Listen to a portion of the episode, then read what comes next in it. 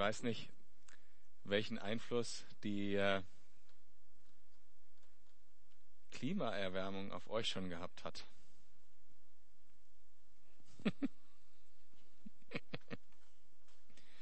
die Klimaerwärmung. Gell? Also zum Beispiel gibt es Pflanzen, die jetzt hier wachsen, die früher nicht hier gewachsen sind. Und es gibt ähm, diese chinesischen Maikäfer da und so. Ich weiß nicht, was ihr schon so kennt da. Jedenfalls ist es mir vor ein paar Jahren passiert. hm, wann war das wohl? Ich kann jetzt nicht genau das Jahr sagen. 2007 geschätzt oder 8. Da bin ich mit dem ferngesteuerten Auto und meinen Kindern raus. Äh, ich weiß nicht, ob ihr es kennt, im Rieselfeld da hinten Mundenhofsteg entlang. Und plötzlich lag, lag da vor uns was auf dem Bürgersteig, das konnten wir nicht identifizieren. Ungefähr so 12, 13, 14 Zentimeter lang, so ein guter Durchmesser, so wie ein Gartenschlauch und hatte auch die Farbe wie ein Gartenschlauch, also wirklich gelb und grün, so gestreift und fast so gummiartige Oberfläche und hinten ein Stachel drauf. Und ich dachte, was ist das denn? Ernst jetzt, ne? Das war was, das hatte ich noch nie gesehen. Und zum Glück gibt's ja Google. Ne? Also erstmal echt eklig, dieses Ding. Ja.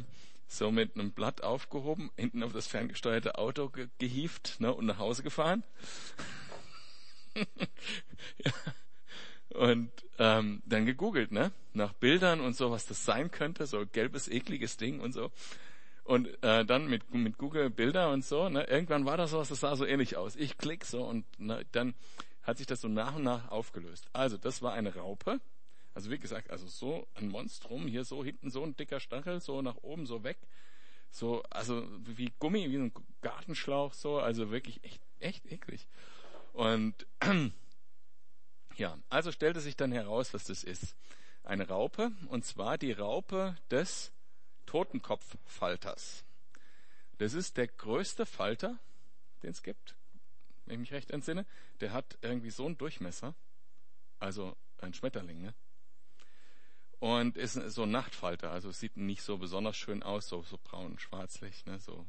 Und hat dann eine Totenkopfzeichnung hinten drauf. Und dieses Tier lebt eigentlich in Afrika. ja. Und kommt manchmal, wenn Föhn ist und so, über die Alpen mit seinen riesen Tragflächen und dann habe ich das Tier eben, habe ich gelesen bei Google, ja, das äh, verpuppt sich in der Erde. Und dann habe ich gedacht, okay, mache ich einen Blumentopf bereit, ne, setze das Ding da rein, habe sogar die Filmkamera draufgehalten und das Ding wirklich so grab, grab. Und war drin, das verpuppt sich dann da drin, verwandelt sich und wird dann zum Totenkopffalter. Und das habe ich gedacht, will ich sehen. Und jetzt weiß ich auch genau, wann es war. Es war nämlich in dem Jahr, wo wir umgezogen sind, 2008. Äh, über den Winter wurde dann der Blumentopf mit umgezogen in den Keller und vergessen zu gießen. Leider ist das Tier vertrocknet. Ich hätte es gerne, ich hätte es gerne im Frühjahr gesehen, also so irgendwann so Kellertür auf und so von Riesenfalter da, ne? Vielleicht auch nicht. Aber jedenfalls, worum es mir dabei geht, ist, ähm, das, was dieses Tier macht, wenn es in der Erde steckt, äh, da gibt es ein Wort heute im Bibeltext, äh, das sich darauf bezieht und ich komme darauf zurück. Gehen wir mal zurück, was wir letzten ähm, Mittwoch äh, gelesen haben, ähm, im Kapitel 16. Da ist diese, diese super Aussage, diese besondere Aussage, die Petrus gemacht hat, du bist der Messias, der Sohn Gottes. Das erste Mal in dem Evangelium, dass Jesu Rolle, Jesu Titel so äh, wiedergegeben wird und aus echtem Glauben. Und Jesus sagt, das hat der Gott, der Vater, selber offenbart. Und kurze Zeit später, wisst ihr auch, äh, Ne? Wie hört man Reden Gottes, war gestern beim letzten Mal unser Thema vor einer Woche. Äh, hört Petrus eben von der anderen Seite und sagt zu, zu Jesus, als er ihm offenbarte, dass er ans Kreuz gehen würde, äh, nee, tu das nicht. Ja, nimmt ihn beiseite, steht da, ne, und sagt, Jesus, nee, das geht auch nicht. Ne? Das kannst du nicht machen. Und ähm, das ist so das Thema, was äh, jetzt immer stärker wird, das Kreuz. Wir befinden uns ja nur noch Monate vor diesem Event eigentlich wirklich, ne, des, des Kreuzes.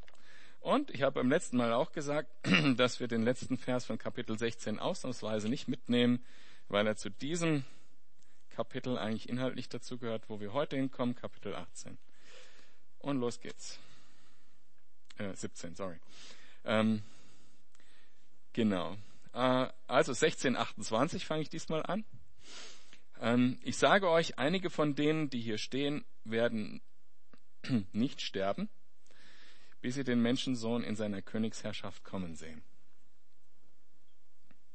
Sechs Tage später, ne, also man sieht das schon an dem, an dem Bezug, äh, sechs Tage später nahm Jesus Petrus, Jakobus und seinen Bruder Johannes mit sich und stieg mit ihnen auf einen hohen Berg, wo sie alleine waren. Da gibt es verschiedene Theorien, welcher Berg das gewesen sein könnte. Äh, führe ich jetzt nicht weiter aus. Ist auch nicht wichtig, wird ja hier nicht berichtet, welcher Berg es war. Es gibt viele gute Vermutungen. Ja. Und dort waren sie eben alleine, die vier. Jesus mit den drei Säulen der Gemeinde, wie es später heißt. Ne? In Galater 2, Vers 9 heißt es Jakobus, Petrus und Johannes hatten also erkannt, welchen Auftrag Gott mir in seiner Gnade gegeben hat. Deshalb reichten sie, die die Säulen der Gemeinde genannt werden, äh, und so weiter. Also, das sind die drei äh, Jünger, die in ganz engen Kreis mit Jesus waren, die Jesus äh, auch an Stellen mitgenommen hat, wo die anderen Jünger nicht dabei waren. Garten Gethsemane, eben jetzt, wo wir heute sind, auf diesem Berg. Dort waren sie alleine. Dort veränderte sich vor ihren Augen das, sein Aussehen. Sein Gesicht begann zu leuchten wie die Sonne und seine Kleider wurden strahlend, weiß wie das Licht. Das Wort veränderte äh, ist das Wort im griechischen äh, Metamorph. Ich lese es ab, wie es genau da steht. Also wie bei uns Metamorphose, das was eben genau bei den so, Metamorphoso ähm, wird dieses Wort verwenden wir ja für die Schmetterlinge wenn sie sich verändern. Ne? Und wenn, wenn er daran denkt, was beim Schmetterling passiert, der äh, wickelt sich da ein irgendwo, egal ob er am Baum hängt oder sich in die Erde eingräbt, verflüssigt sich komplett, die DNA verändert sich und es wird ein Schmetterling draus. Eine total krasse Angelegenheit. Metamorphose, eine komplette Veränderung. Und was hier passiert, Jesu, Jesus verändert sich vor ihren Augen in etwas anderes.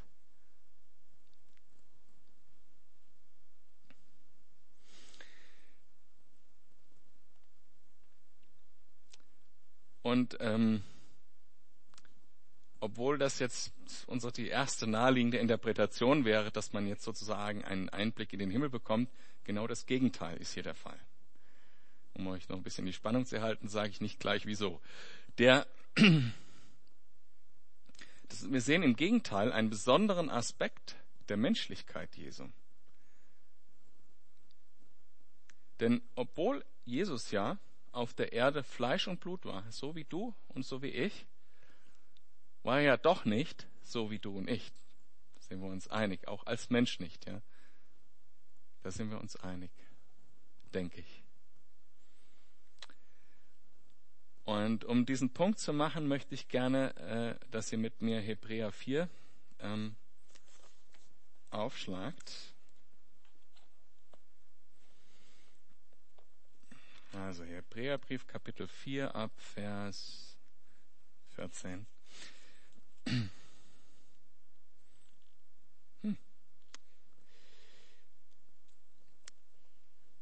Seid ihr da?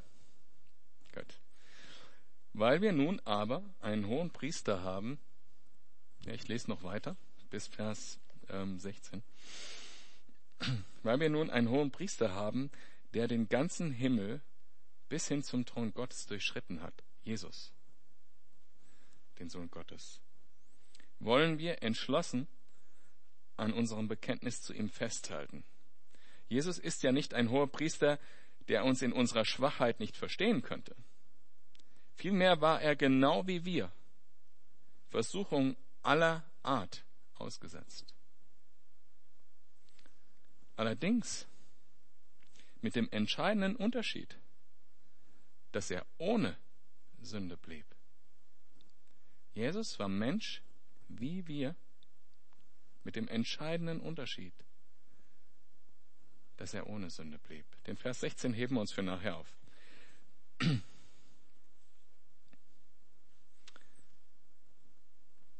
Und genau das sehen wir, wenn wir diese ähm, Verklärung Jesu anschauen auf dem Berg. Er verwandelt sich und das Gesicht leuchtet wie die Sonne. Und ihr kennt das äh, vielleicht, ja, ich habe das zum ersten Mal gelernt, als es die erste Sonnenfinsternis in meinem Leben gab. Der Mensch hat einen Reflex, nicht in die Sonne zu gucken. Selbst wenn wir manchmal denken, wir schauen in die Sonne, wir gucken nicht wirklich direkt in die Sonne. Warum nicht? Weil wenn wir in die Sonne gucken würden, würde uns die Netzhaut verbrennen. Und deshalb hat der Mensch den angeborenen Instinkt und, und jedes Tier, was Augen hat, den angeborenen Instinkt, nicht in die Sonne zu schauen. Weil die Sonne zu hell ist. Und Jesu Gesicht leuchtet jetzt wie die Sonne. Und das steht eben für den Aspekt der Wahrheit und Gerechtigkeit. Wenn ich als Mensch, der nicht so ist wie Jesus, also nicht ohne Sünde, mir Jesus angucke, wird mir durch seine Wahrheit sofort meine Sünde bewusst. Und die Sünde ist eigentlich vor dem Gesetz verurteilt. Deshalb äh, aus der Verurteilung einer gerechten Verurteilung, eben wenn ich Jesu Gerechtigkeit vor mir habe und seine Wahrheit, das Licht wie die Sonne, dann werde ich sofort verurteilt, verbrannt sozusagen von der Sonne. Und es gibt Beispiele dafür in der Bibel, wo Menschen tot umgefallen sind, weil sie diese Gegenwart Gottes nicht ernst genommen haben. Weil sie mit ihrer Sünde, bewusst mit ihrer Sünde vor Gott getreten sind. Zum Beispiel erinnert ihr euch an Apostelgeschichte, dieses Ehepaar, die äh, praktisch den Heiligen Geist belogen haben, weil sie gesagt haben, wir geben euch als Gemeinde das ganze Geld, was sie gar nicht gemusst hätten, aber dann haben sie eben vom Heiligen Geist gelogen, sind sofort tot umgefallen dort. Oder der Mann, der die Bundeslade angefasst hat, als sie die Bundeslade zurück nach äh, Israel transportiert haben. Der hat die Gegenwart Gottes berührt, die Bundeslade, dafür steht die Bundeslade, und ist sofort tot umgefallen die Gerechtigkeit Gottes, wenn wir Gerechtigkeit wollen, Gerechtigkeit ist für uns ein positiver Begriff, weil er bei uns in dem Bezug, im Bezug steht mit der, äh, mit dem Rechtsstaat. Aber tatsächlich ist es ja so, vor Gott sind wir nicht gerecht. Wenn wir, wenn uns Gerechtigkeit widerfährt, sind wir verurteilt. In dem Moment, wo wir Gerechtigkeit einklagen bei Gott, haben wir einen schlechten Stand. Und wenn wir Gott begegnen als gerechten Gott, diese, dieser Sonne, die da strahlt aus Jesu Gesicht, sind wir sofort verurteilt. Und dann steht da, Kleider weiß wie das Licht. Und dieses weiße Kleider steht in der Bibel für Sündlosigkeit. Das, was wir vorher eben gesprochen haben äh, oder gelesen haben im Hebräerbrief. Jesus war ohne Sünde, heilig, komplett Gott, auch als Mensch. Und deshalb ist es mir wichtig, dass wir hier nicht Jesus sehen als in seiner Göttlichkeit, in, in diesem ähm, Verklärung, sondern wir sehen Jesus in seiner perfekten Menschlichkeit. Spurgeon hat dazu geschrieben, ähm, es ist eher verwunderlich, dass er diese perfekte Menschlichkeit die ganze Zeit über, als er gewandelt ist, mit seinen Jüngern verbergen konnte. Das heißt, er hat es mal so richtig rausgelassen da auf dem Berg. Wir haben es gesehen, wie es wirkt, wie die, wie die Wahrheit, wie es in Wahrheit aussieht und gesehen, wer Jesus in Wahrheit ist. Perfekter Mensch. Sozusagen, wie, wie es an anderer Stelle heißt, der letzte Adam, der wie Adam war, als er im, noch nicht gefallen war, im Paradies.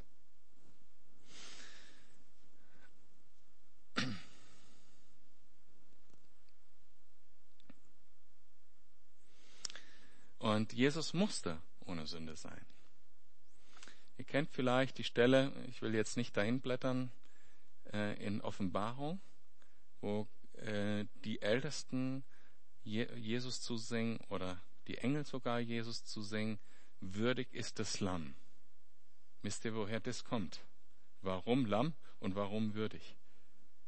Weiß das einer von euch, wo das herkommt? Von den Opfern, ganz genau. Also im Alten Testament wurde das Lamm geopfert für die Sünde. Und welche, weiß jemand, warum das Lamm würdig sein musste? Worin das Würdigsein bestand?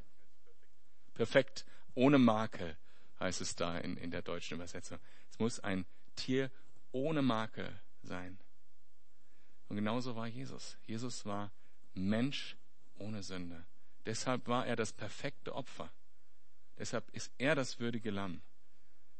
Der Jesus konnte für unsere, nur für unsere Sünden ans Kreuz gehen, weil er selber keine hatte.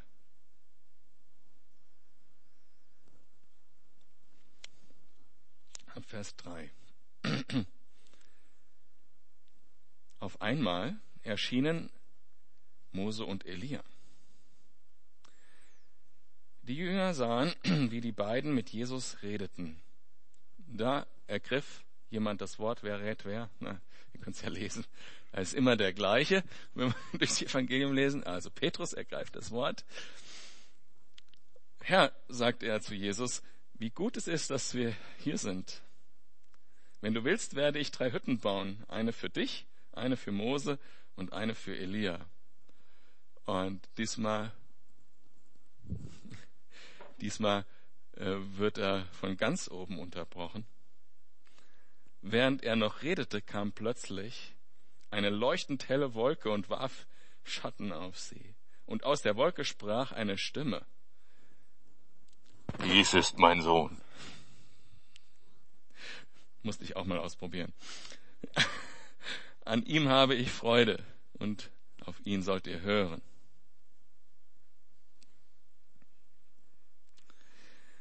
Mose und Elia. Wofür stehen die beiden? Wofür steht Mose, wenn ihr als erstes äh, hört? Mose? An was denkt ihr zuerst? Gesetz. Elia, was war das für ein Typ? Ein Prophet. Also Gesetz und Propheten. Und wir hatten das äh, vorher schon ähm, im letzten Kapitel. Die Gesetz und die Propheten ist das, was althergebracht ist, war und was die Lehrer im äh, Israel gewisse Vorstellungen davon hatten, ähm, wie die Gesetz und die Propheten äh, auszulegen sein und was das bedeutet, wie man leben soll.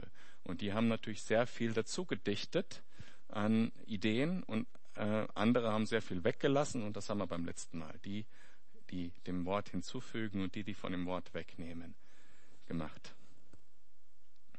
Heute werden wir uns auch übrigens mit dem Thema Irrlernen besch beschäftigen, wird noch interessant. Ähm,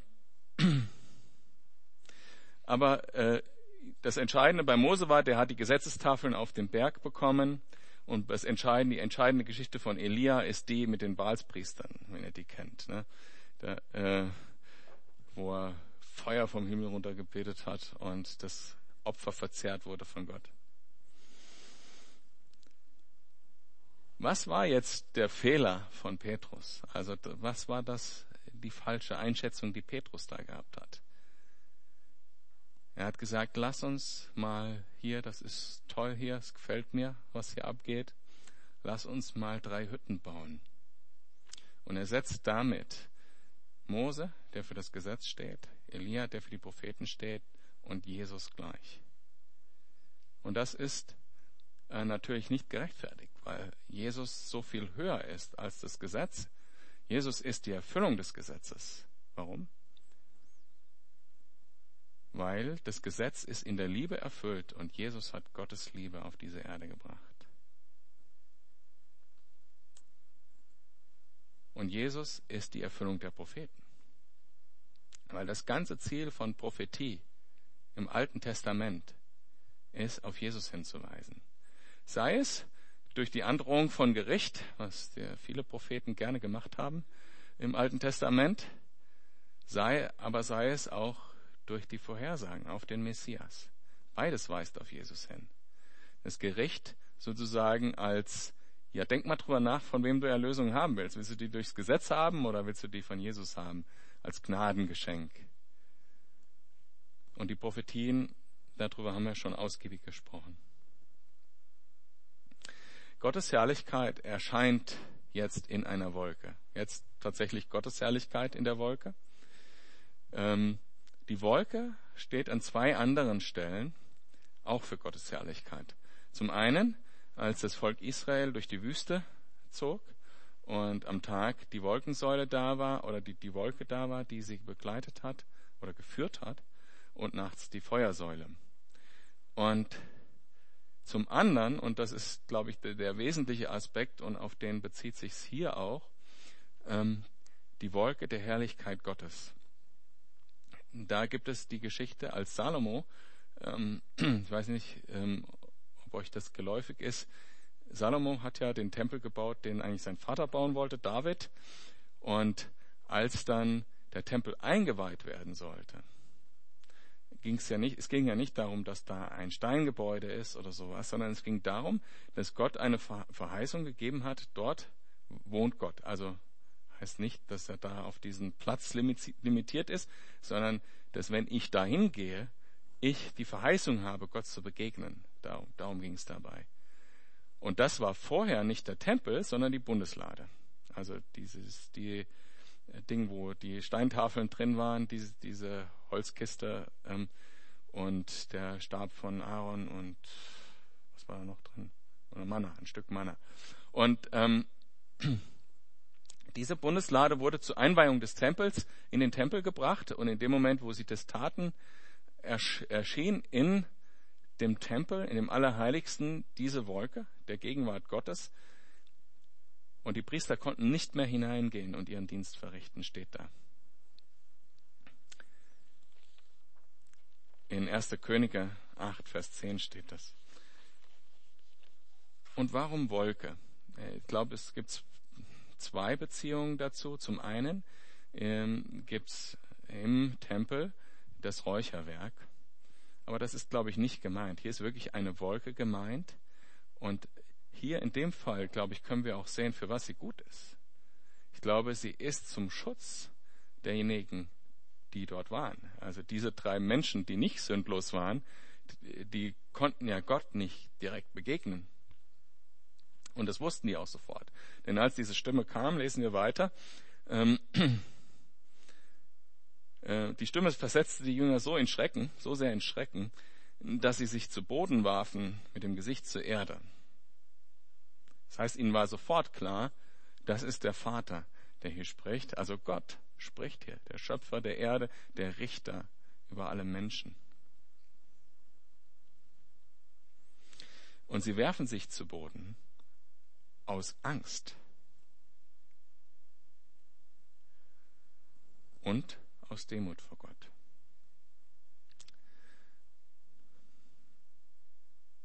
Sie werden also nicht von der Kraft, dass Gottes Gegenwart jetzt da ist, umgeworfen, sondern es ist eine bewusste Tat. Sie legen sich auf den Boden als Demutshaltung, um Gnade zu erfahren weil sie wissen, Gott ist da.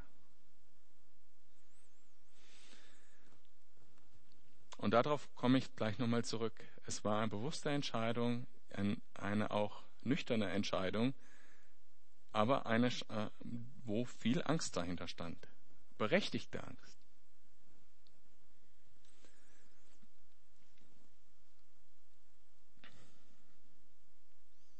Weil Gott, wenn er ist, gerecht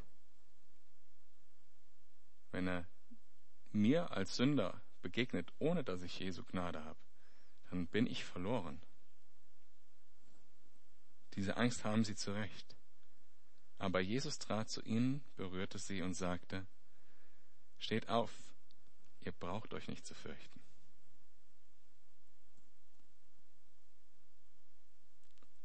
Darin steckt schon das ganze Evangelium in dem Moment, wo ich dem gerechten Gott begegne und Jesus zu mir sagt, kannst vor Gott aufstehen. Und jetzt möchte ich diesen Vers lesen, den ich vorher ausgelassen habe aus Hebräer 4, den Vers 16.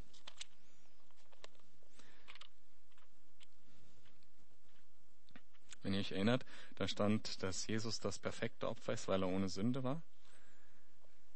Und dann folgt daraus etwas in Hebräer 4, im Vers 16, nämlich, wir wollen also voll Zuversicht vor den Thron unseres gnädigen Gottes treten, damit er uns sein Erbarmen schenkt und uns seine Gnade erfahren lässt und wir zur rechten Zeit Hilfe bekommen, die wir brauchen. So wie die Jünger in dem Moment, als Jesus sie berührt hat und gesagt hat, ihr braucht euch nicht zu fürchten, steht auf.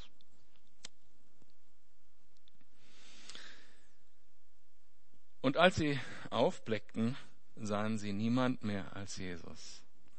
Wenn ich diese Errettung von Jesus erfahren habe, wenn ich weiß, ich kann vor Gott stehen, aus Gnade, dann blicke ich auf niemanden mehr als Jesus. Dann gibt es nichts mehr anderes für mich, wenn ich das weiß. Sie sahen niemand mehr außer Jesus. Ist zwar jetzt hier wörtlich gemeint, aber ich finde diesen übertragenen Sinn einfach, ja, so in meinem Leben. Nicht immer, aber. Während sie den Berg hinunterstiegen, sagte Jesus zu den drei Jüngern, sprecht mit niemandem über das, was ihr gesehen habt, bis der Menschensohn von den Toten auferstanden ist.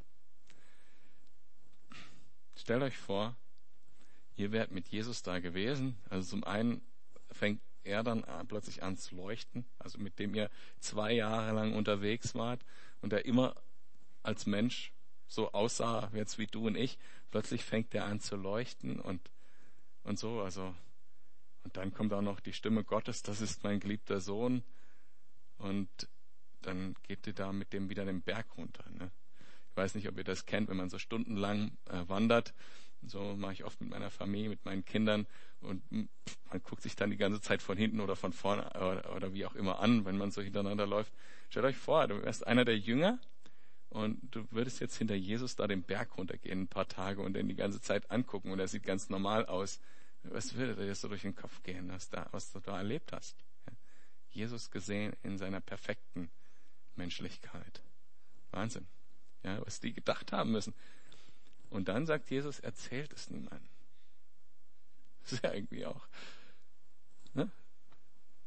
Und dann sagt er noch, bis der Menschensohn von den Toten auferstanden ist. Das ist etwas, was sie nicht gehört haben. Ganz, ganz, ganz am Ende vom Evangelium lesen wir dann, dass es ihnen plötzlich einfällt. Hat er nicht gesagt, er würde aus den Toten auferstehen? Ich wollte einmal von diesen Mittwochen noch den, den Begriff Menschensohn erläutern. Mache ich es gerade jetzt. Oder vielleicht gebe ich euch nur den Hinweis. Menschensohn ist ein, ein, auch ein Begriff, den Jesus für sich selbst verwendet, den er aus einer Prophetie genommen hat. Aus äh, Daniel, Kapitel 7, glaube ich. 7, Vers 13 müsste das sein. Dort ist diese Prophetie von dem Standbild, von dem Nebukadnezar geträumt hat, mit dem goldenen Haupt, der silbernen Brust ähm, und so weiter. Ähm, und dann kommt ganz am Ende dieser, dieses Traums von Nebukadnezar ein Stein und dieser Stein, der wird da Menschensohn genannt und der zertrümmert die Beine und die Füße von, äh, von, dieser Stand, von diesem Standbild. Diese Prophetie ist bis heute nur teilweise erfüllt. Und irgendwann, Kapitel später, 24 oder sowas, werden wir uns die genauer angucken. Jedenfalls ist es wichtig zu wissen, dass dieser Begriff Menschensohn, dass den sich Jesus explizit gewählt hat und dass er später auch auf diese Prophetie in Daniel verweist. Ähm, so, also der, Jesus, äh, der Menschensohn wird von den Toten auferstehen. Dann fragten ihn die Jünger, warum sagen denn die Schriftgelehrten, dass zuerst Elia kommen muss? Jesus antwortet, es stimmt, Elia kommt und er wird alles wiederherstellen. Aber ich sage euch, Elia ist bereits gekommen. Doch sie haben ihn nicht erkannt, sondern haben ihn mit ihm gemacht, was sie wollten. Genauso wird auch der Menschensohn durch sie zu leiden haben. Da verstanden die Jünger, dass er von Johannes dem Täufer sprach.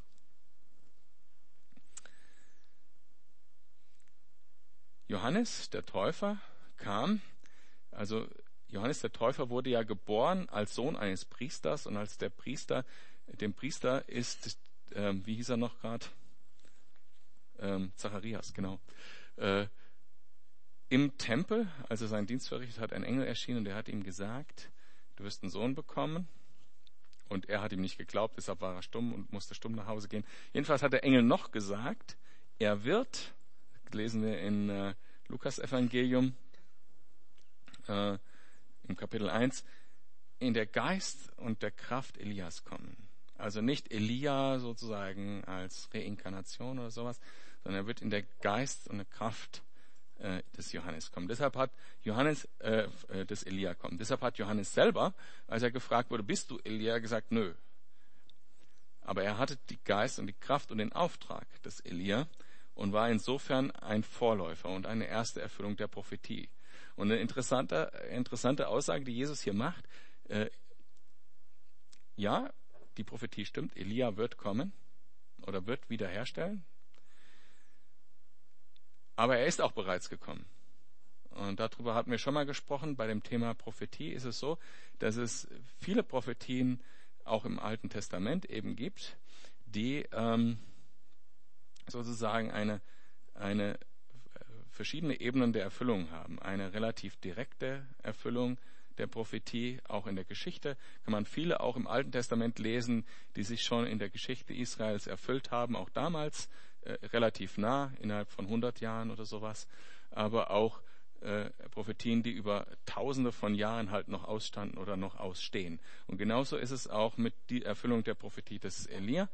Elia ist praktisch in Form von Johannes sozusagen in Geist und in Kraft gekommen als Vorläufer Jesu, der den Weg bereitet, von dem die Rede ist in Malek, äh, Malachi äh, Kapitel 3, Vers 23, der den Weg des Herrn bereitet der letzte Vers, die letzten Verse, zwei Verse des Alten Testaments weisen auf Johannes den Täufer hin und die ersten nachher im erzählen die Geschichte, wie Johannes der Täufer den Weg bereitet hat.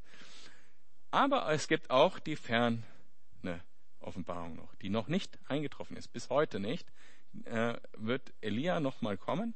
Und es gibt in Offenbarung, äh, gehen wir jetzt auch nicht hin, in Kapitel 11 ab Vers 3 gibt es die zwei Zeugen, die dort auftreten. Die Namen sind nicht genannt. Äh, könnte sein, dass es eben Elia und Mose sind, so wie jetzt bei unserer Geschichte heute. Oder doch, lasst uns kurz in Offenbarung 11.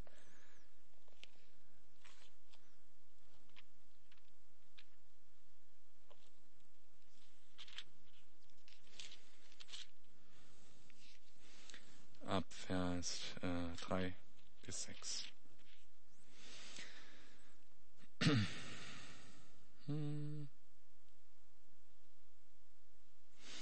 Doch werde ich, fuhr die Stimme fort, meine beiden Zeugen zu ihnen schicken. Und sie werden während der ganzen Zeit 1260 Tage lang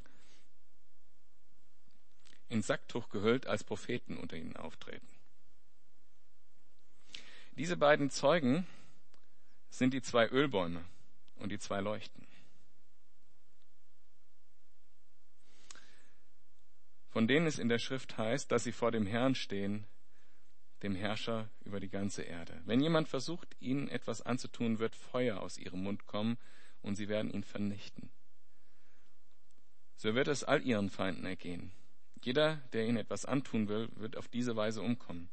Sie haben die Macht, den Himmel zu verschließen, und das ist interessant, weil äh, eine, ein Ding, was Elia getan hat, ist, er hat den Himmel verschlossen, dass es nicht mehr geregnet hat. Er hat das äh, dem König vorher gesagt, hat gesagt, so wird das jetzt sein, solange regnet es nicht, weil ähm, so dass während der Zeit, in der sie als Propheten auftreten, kein Regen fällt.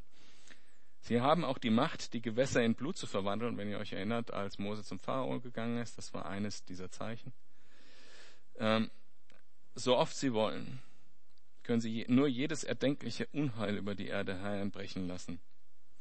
Wenn sie ihren Auftrag als Zeugen Gottes erfüllt haben, wird das Tier aus dem Abgrund heraufsteigen, gegen sie kämpfen, es wird sie besiegen und umbringen. Und später werden sie wieder auferweckt. Nach dreieinhalb Jahren. Das findet alles in der Zeit der großen Trübsal statt.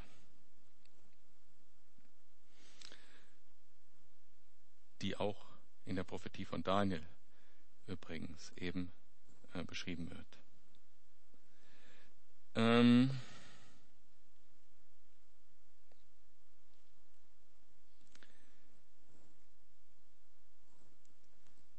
komplett anderes Thema. Jetzt ab Vers 14. Sie sind jetzt vom Berg runtergekommen. Ja, das war jetzt ein Trip ne, mit Prophetie und, und so weiter und äh, Verklärung und äh, perfekte Menschlichkeit und Gott spricht und so. Jetzt kommen sie runter und wie das oft ist, wenn man so, man sagt im Englischen ja Mountaintop Experience, also wenn man so eine besondere Erfahrung gemacht hat, sozusagen Mountaintop Experience vom, auf, der Bergspitze, ähm, dann ist es oft so, dass man in das Tal zurückkommt und mit den Realitäten konfrontiert wird. Und so geht es uns oft geistlich auch. Ich weiß nicht, ob du das schon erlebt hast. Mir geht das schon öfters so, dass ich merke, ich habe Gott erlebt, ich habe Führung erlebt, ich habe ein Wunder erlebt. Und ich denke, ja, jetzt kann mich nichts mehr erschüttern, den Rest meines Lebens im Glauben. Und ein paar Tage später, was weiß ich, falle ich in Sünde selber oder mache irgendwas Dummes oder sowas. Ne? Werd mit den Realitäten des Lebens konfrontiert. Und so geht's den Jüngern auch. Die Realität jetzt hier ist, als sie zu der Menschenmenge zurückgekehrt waren, kam ein Mann zu Jesus, warf sich, warf sich vor ihm auf die Knie und sagte, Herr, hab Erbarmen mit meinem Sohn. Er ist Epileptiker und leidet furchtbar. Oft fällt er sogar ins Feuer oder ins Wasser. Da unten wartet also die ganze Menge der anderen Jünger und die ganzen Leute, die immer mit Jesus unterwegs waren. Und ein Mann, ein Vater mit seinem Sohn. Dieser Mann, der hat, wie so viele, von denen wir hier lesen, natürlich ein, Schicksal. Ne? Der hat einen Sohn, und die, leider ist diese Übersetzung Epileptiker hier so nicht ganz richtig, weil sie impliziert ein Krankheitsbild, was äh, ein physisches Krankheitsbild, äh, was was hier so nicht vorliegt. Das lesen wir nämlich später, dass es da sich um einen Dämon handelt. Er hatte epileptische Anfälle, vielleicht könnte man sagen, aber es war nicht die Krankheit Epilepsie, die dieser Junge hatte.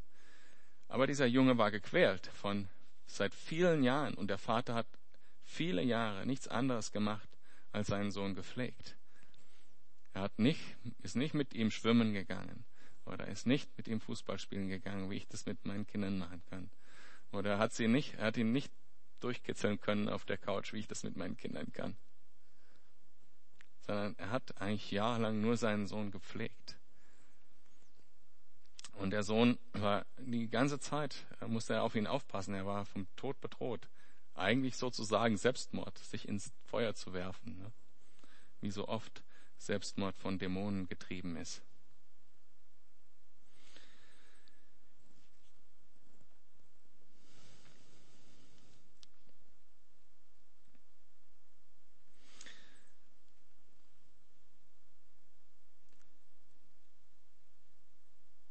Dieses Zucken hier, was dieser Junge hat, was hier als epileptischer Anfall bezeichnet wird, ist klar dämonischen Ursprungs. Steht hier später. Ähm, ähm, wo steht's denn? Ah, ich lese einfach mal weiter. Was seid ihr für eine ungläubige und verkehrte Generation, erwiderte Jesus. Wie lange soll ich noch bei euch sein? Wie lange soll ich das noch ertragen? Bringt den Jungen zu mir her. Dann trat Jesus dem Dämon, da steht es halt, mit Macht entgegen. Und der Dämon verließ den Kranken. Von diesem Augenblick war der Junge gesund. Worauf ich jetzt hinaus will, ich habe schon angekündigt, dass ich ähm, bestimmte Dinge ansprechen will. Das ist jetzt nicht so ganz leicht für mich, weil so, solche kontroversen Themen gehe ich gerne sonst aus dem Weg. Aber wir sehen hier, dass der Junge praktisch diese epileptischen Anfälle bekommt, dieses Zucken von dem Dämon. 1997 oder 98 war ich, habe ich in Essen gewohnt zu der Zeit und war in einer äh, charismatischen Baptistengemeinde. Und von dort aus gab es regelmäßig eben Ausflüge in, in andere Gemeinden und ähm, Konferenzen. Und eine Konferenz, wo ich war, das war sozusagen die Must-Konferenz, da mussten alle irgendwie hin, die in der Gemeinde waren. Das war die Bible Stone, äh, Stoneley Bible Week in Mittel äh. Und dort, ähm, das war so eine Art Erweckungskonferenz, die von Leuten durchgeführt wurde, die sich, äh, hm, die sehr stark charismatisch orientiert waren und die, ähm, wie soll man das jetzt formulieren? Ähm, damals äh, war sozusagen das Passwort in der christlichen Szene der Toronto-Segen. Darauf will ich hinaus, wer das kennt. Wer, wer dafür steht, soll sich bitte nicht angegriffen fühlen, aber ich möchte auf was Bestimmtes hinaus. Der Toronto-Segen ist angeblich eine Erweckung, die an der äh, Airport Vineyard in Toronto ausgebrochen ist, durch Hände auflegen, durch ein, von einem Propheten. Und äh, ähnliche äh, Phänomene gibt es in der, in der Bethel Church in Reading, die jeder kennt heutzutage, und in Pensacola, was auch eine bekannte Erweckungsgemeinde ist. Und dabei gibt es gewisse Phänomene, eben, da wird gesagt, es wird durch Handauflegen wird dieser Segen weitergegeben. Er äußert sich durch eine besondere Präsenz des Heiligen Geistes. Und die Wirkung dieser Präsenz des Heiligen Geistes sind körperliche Manifestationen. In Form von Zuckungen, rhythmischen Zuckungen, in Form von ähm, Tiergeräuschen oder lautem Lachen und in Form von Nachspielen von Tieren, äh, in Form von Umfallen und auf dem Boden rumwälzen. Und in dieser Stoney Bible Week wurde das eben so als Lehre akzeptiert. Es wurde allen die Hände aufgelegen und äh, ein Prediger von vorne hat gesagt, empfangt den Heiligen Geist. Wosch, ja, so mit Soundeffekt und allem. Und dann, und das war keine kleine Veranstaltung, da waren 24.000 Christen. Fielen fast alle um und haben laut gelacht oder Tiergeräusche gemacht und gezuckt und was weiß ich was alles. So, ich bin jetzt keiner, der pauschal sagt, das kann nicht vom Heiligen Geist sein, weil mir das nicht gefällt. Ich möchte nicht in diese Falle treten, die wir auch vor ein paar Wochen mal hatten, dass ich ein Werk des Heiligen Geistes als ein Werk des Teufels ausgebe. Aber ich möchte es bewusst äh, kontrastieren, was wir heute gelesen haben. Die drei Jünger, Petrus, Johannes, Jakobus, die waren in der direkten Gegenwart des Vaters. Die haben nicht gezuckt. Der Junge hier zuckt. Und diese Manifestationen, die dort als Segen Gottes gepriesen werden, die gibt es im Hinduismus. Und dort heißt das äh, äh, Kundu, Kundalani-Erweckung. Interessanterweise. Das ist eine Kraft, die beim Menschen irgendwo hier hinten sitzt und erweckt werden kann, so dass sie die Seele ergreift. Und dann äußert sich das äh, durch, ich möchte es gar nicht vormachen, Zuckung. Also Sachen, die teilweise nicht menschlich aussehen. Ne? Und man denkt, ein Mensch, der das macht, müsste eigentlich ein Schleudertrauma kriegen oder, oder sowas. Wer, wer von euch hat das schon mal gesehen irgendwo? Ja. Also, wenn du das gut findest, es tut mir leid, dass ich das jetzt so sagen muss. Es ist nirgends in der Bibel so etwas beschrieben.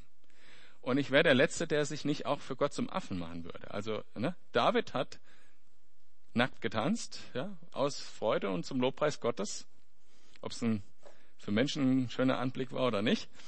Und ja, ich meine, ich bin nicht dagegen, dass man Dinge macht, die verrückt erscheinen. Aber das scheint mir eine andere Qualität zu haben, was es da gibt.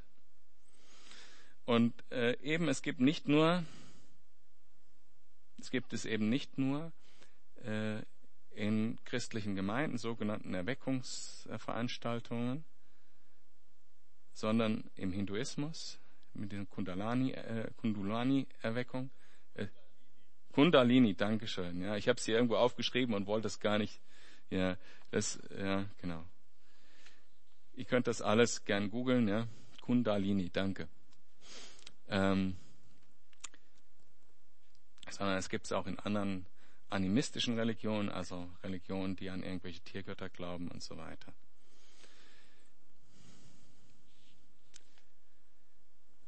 Ich bin sehr für das Wirken Gottes. Ich bin sehr für das Wirken des Heiligen Geistes. Ich möchte Heilungen sehen. Ich möchte Dinge sehen, die hier passieren dem Jungen. Und ich bin selber, muss mich selber überführen lassen, wenn ich sehe, dass dieser Vater äh, zu Jesus kommt und nicht sagt, dein Wille geschehe, sondern er sagt zu ihm, mach meinen Jungen gesund im Glauben. Deine Jünger haben es nicht hingekriegt, aber du wirst es bestimmt hinkriegen. Er war nicht enttäuscht von den Jüngern, sondern ist zu Gott gegangen und hat gesagt, mach meinen Jungen gesund. Und ich möchte das sehen, ich habe das auch schon gesehen und ich möchte das öfter sehen. Ich bin überhaupt nicht gegen Wirkung des Heiligen Geistes. Ich muss das jetzt ein paar Mal sagen. Auch Sprachengebet, auch Sachen, die unordentlich sind, äh, nicht notwendigerweise dagegen. Aber gegen das, was da äh, passiert, wenn ich es einfach mit der Bibel vergleiche, es gibt keine Entsprechung. Punkt.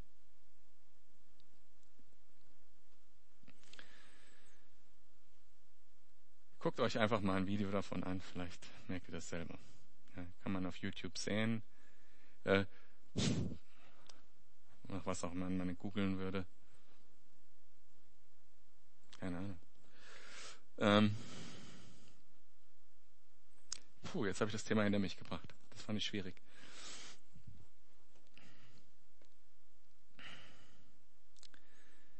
Später, als die Jünger mit Jesus allein waren, fragten sie ihn, warum konnten wir diesen Dämon nicht austreiben? Und Jesus sagt das, was wir schon vermuten, wegen eures Kleinglaubens. Antwortete er, ich sage euch, selbst wenn euer Glaube nur so groß ist wie ein Senfkorn, könnt ihr zu diesem Berg sagen, rücke von hier nach dort.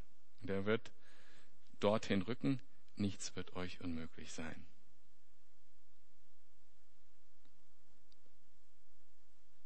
Das ist ein Anspruch. Also beten für Kranke ist echt was, was wir machen sollten. Im Glauben. Und Jesus sagt ganz klar, ob das Erfolg hat, hängt schon mit Glauben zusammen. Der Punkt ist, wir dürfen aus diesem, wie groß der Glaube ist oder nicht, keinen Trip machen. Ja? Also wo wir sagen, ja, dein Glaube muss größer werden oder sowas. Oder dein Glaube ist nicht groß genug, dass, dass du nicht geheilt wirst und solche Sachen. Aber es hängt damit zusammen. Ganz klar Zusammenhang, der in dem Evangelium jetzt zum x-ten Mal erwähnt wird. Und es gibt in manchen Bibelurtexten noch einen weiteren Vers, der in meiner Bibel hier nicht drin steht. Da steht gar keiner mehr. Das ist der Vers 21. Aber diese Art fährt nicht aus, außer durch Gebet und Fasten. Warum der in manchen Texten nicht drin ist und so auch ein Thema für einen anderen Tag. Aber hier ist nicht gemeint, jetzt kommt dieser Mann zu dir mit diesem armen Kind.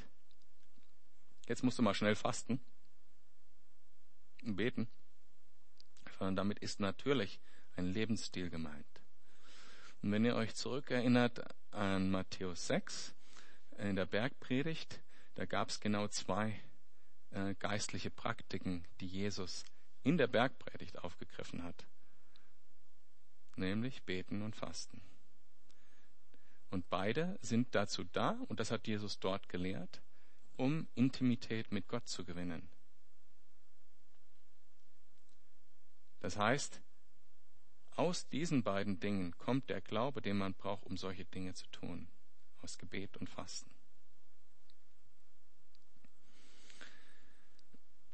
Als mit Jesus mit seinen Jüngern in Jesus mit seinen Jüngern in Galiläa zusammen war, ab Vers 22, sagte er ihnen, der Menschensohn wird in die Hände der Menschen gegeben werden. Und sie werden ihn töten und drei Tage nach, danach wird er auferstehen.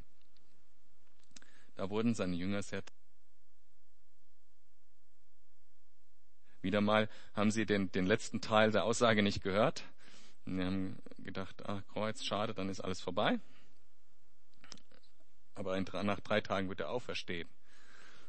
Das, was wir vorher hatten, dass Jesus das perfekte Opfer war, um unsere Sünde auf sich zu nehmen, das wird ja dadurch erst richtig cool, dass Jesus aufsteht und uns das ewige Leben damit verheißt. Dass wir mit ihm auferstehen werden. Haben sie nicht gehört, haben sie später erst gemerkt. Als Jesus und seine Jünger nach Kapharnaum kamen, traten die Männer, die als die Tempelsteuer einzogen, zu Petrus heran und fragten, zahlt euer Meister eigentlich keine Tempelsteuer? Doch, erwiderte Petrus. Und natürlich hat er bis dahin keine Tempelsteuer bezahlt. Petrus hat nur mal wieder vermutlich, jetzt unterstelle ich ihm was, hoffentlich lastet er mir das später nicht an, ähm, vermutlich aus Menschenfurcht gesagt, doch, ja, ja, klar, machen wir das, ja, ist klar. Ja, einfach um dem Konflikt aus dem Weg zu gehen oder. Als er dann ins Haus kam, fragte ihn Jesus, noch ehe etwas von dem Vorfall erzählen konnte, was meinst du, Simon? Von wem erheben die Könige dieser Erde Zölle und Steuern? Von ihren eigenen Söhnen oder von den anderen Leuten? Von den anderen Leuten, erwiderte Petrus. Da sagte Jesus zu ihm, also sind die Söhne doch davon befreit. Da muss Petrus gedacht haben, hm, ist falsch gesagt. Und er wird sich auch gedacht haben, was mache ich, wenn dieser Typ jetzt auf mich zukommt und will Geld von mir haben? Wie kriege ich denn das jetzt gebogen?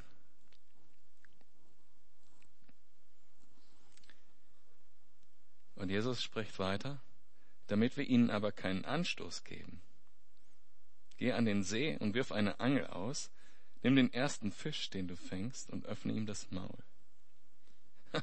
Darin wirst du ein Vierdrachmenstück finden. Nimm es und bezahle damit die Tempelsteuer. Für dich und für mich. Es gibt äh, da im See Genezareth äh, einen Fisch. Warte mal, die Art habe ich mir auch aufgeschrieben, nicht, dass ich da wieder so rumstotter wie eben. Äh, ja, wo steht's denn jetzt? Tilapia. Das ist eine Buntbarschart. Das sind sogenannte Maulbrüter.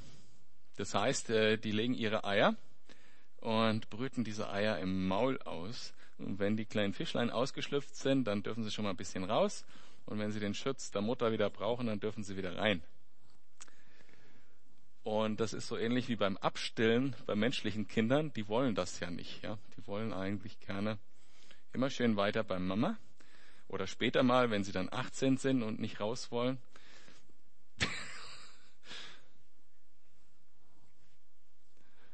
So ist das bei den Fischen auch. Die wollen da immer wieder rein. Und damit, äh, damit das Fischlein da nicht mehr reinkommt, macht die Mutter Folgendes. Die nimmt ein Objekt, äh, vorzugsweise etwas Glänzendes, in den Mund. Und wenn das Fischlein dann rein will und die macht den Mund auf, denkt oh, schade, besetzt.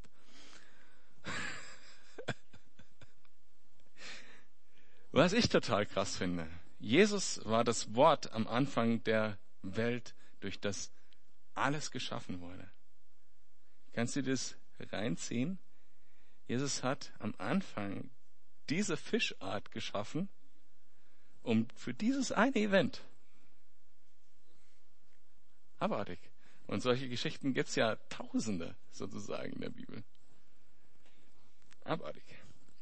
Jedenfalls hat dieser Fisch dieses Goldstück in dem Mund. Und da kommen wir zur zweiten Irrlehre, die es gibt. Sehr verbreitet. Ähm, in großer Ausprägung ist es äh, die, äh, die Sache, dass man sagt, wenn du genug Glauben hast und proklamierst vor Gott, kannst du, bist du reich.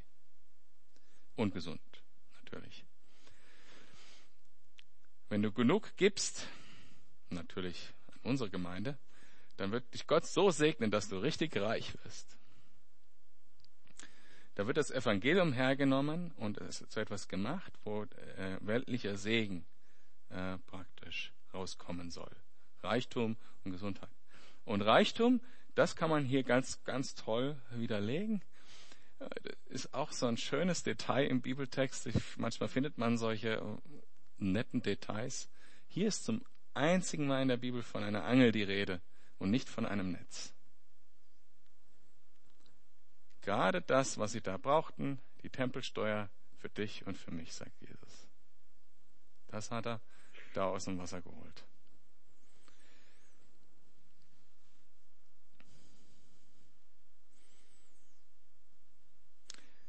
Und ich finde es total cool und das, das könnt ihr mitnehmen von heute Abend für dich und für mich. Das, was du mit Jesus hast, da wo Jesus dich versorgt, da wo Jesus sieht, wo du dich verrannt hast, wie Petrus in dem Fall, da wo Jesus sieht, wo du Hilfe brauchst, wo du Heilung brauchst, für dich und für ihn. Gibt so viel, was du in der persönlichen Beziehung mit ihm erleben kannst, wo er das rausholt, was du brauchst, wenn es sein muss, aus einem Fisch. Und das hast du, wenn du, wie ganz am Anfang in der Geschichte auf dem Berg, in Demut vor Gott auf dein Gesicht fällst und Jesus zu dir sagt, du brauchst keine Angst haben und du dann nur auf Jesus schaust.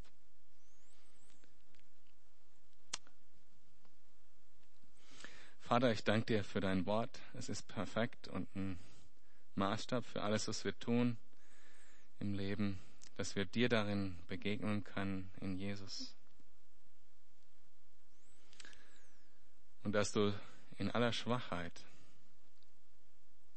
all unserer Schwachheit, du verherrlicht wirst, Herr, in dem, was wir tun. Dank dir und bitte dich, dass du uns mit deinem Heiligen Geist erfüllst, Tag für Tag.